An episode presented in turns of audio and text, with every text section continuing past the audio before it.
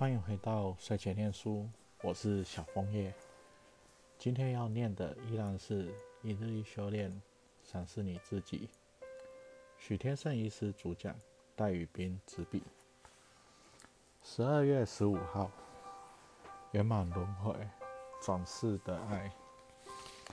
赛斯心法承认轮回转世。赛斯说：“我们全部都曾投胎转世过。”在每一生里，我们经验我们预先选择的情况，所有的环境和挑战，都是特为我们的需要而材质的。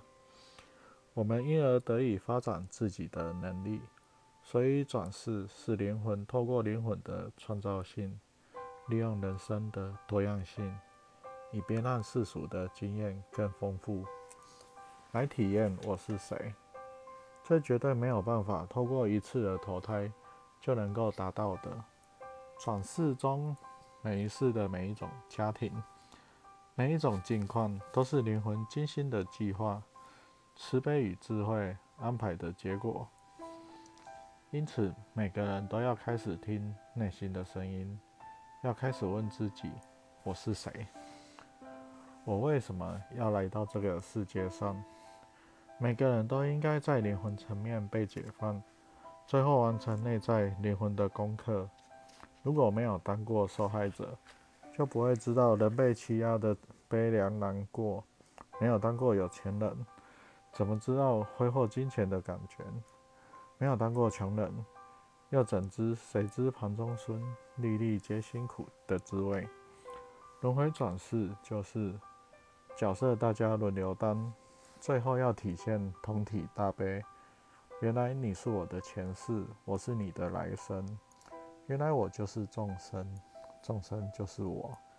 人有地位高低的不同，但没有本质上的差异。一个人当皇帝的时候，若回想起他也当过平民，就会升起恻隐之心，而不会草菅人命。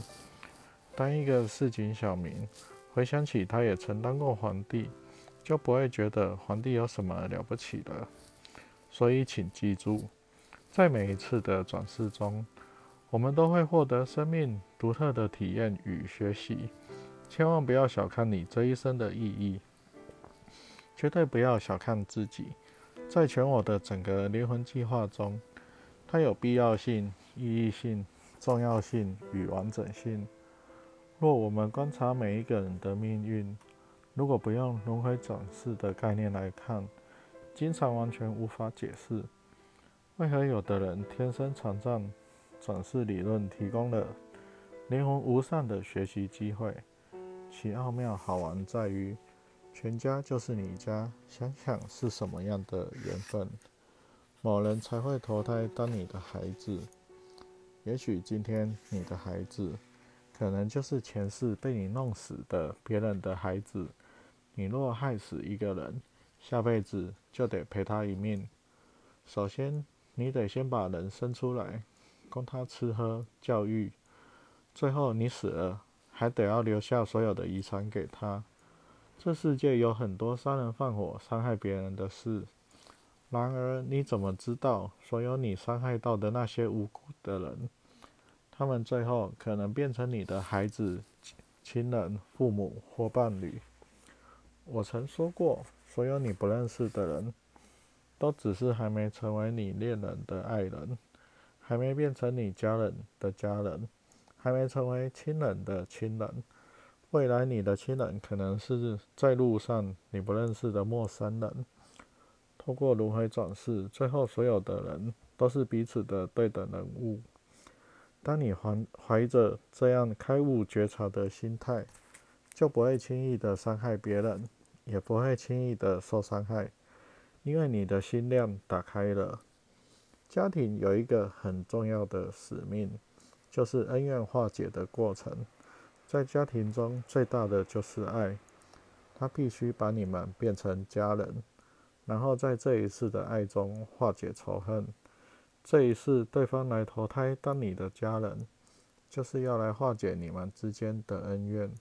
化解你心目中的自责与罪恶感，它是灵魂的扩展，今天的杀人者或加害者，可能就是明日的受害者。当你伤害任何人，你其实是在伤害你的亲人。今天你原谅别人，并不只是在原谅别人，也是在化解过去你对人家造成的伤害。所谓的原谅，从来都不是真的去原谅任何人，最后原谅的是自己。当你真的宽恕了自己，其实是自己得到心安喜乐。时间是同时性的。赛斯心法不求你一定要知道你的前世，但是在这一世，你要竭尽全力，把你的夫妻、亲子、父母与兄弟姐妹的关系修圆满，在爱的架构中完成此生的功课，同时也化解了每一个转世的恩怨情仇。这就是活在当下，当下就是威力之点。想要化解过去的仇恨，并不是不断的忍耐、委曲求全，如此反而让自己心中生出更多的不平衡。如果这一世你在亲情、婆媳关系当中一直被虐，请从今天开始停止被虐。当你停止别人用不公平的方式对待你，你同时在化解下一次你会用不公平的方式对待别人。赛斯心法强调当下，当下拿到自己内心的力量，把自己跟周遭人的关系变成平等、尊重与爱的互助合作。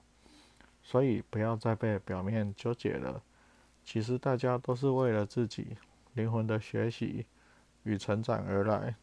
在这个过程中，最后的答案。一定是在这份爱中去同理、感受，在爱中化解过去转世的错误与无知。